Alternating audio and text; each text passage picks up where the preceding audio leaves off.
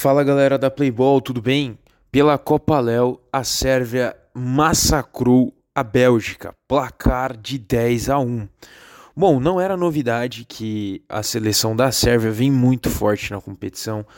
É um time com vários talentos individuais, enquanto a Bélgica não tem um talento individual de grande destaque. E se falta talento, também falta coletividade, né?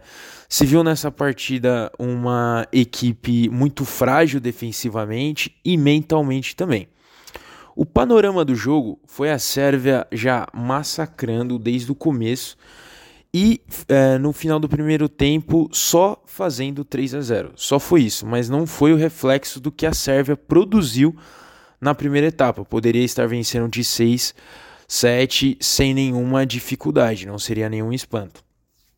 O destaque já logo na partida foi o Flávio, camisa 10, que fez 4 gols e deu 3 assistências. Tanto o Flávio, camisa 10, quanto o camisa 8 da Sérvia estavam infernizando a defesa da Bélgica, com, a, com passes, com tabelas, é, os dois estavam desfilando no campo. Já na segunda etapa, né, a Sérvia não diminuiu o ímpeto e foi mais e mais para cima. O gol da, de honra da Bélgica saiu com o Leonardo, camisa número 6, mas o jogo já estava 6 a 0 naquela ocasião. Bom, final da partida 10 a 1 e o panorama dessas duas seleções no decorrer da partida.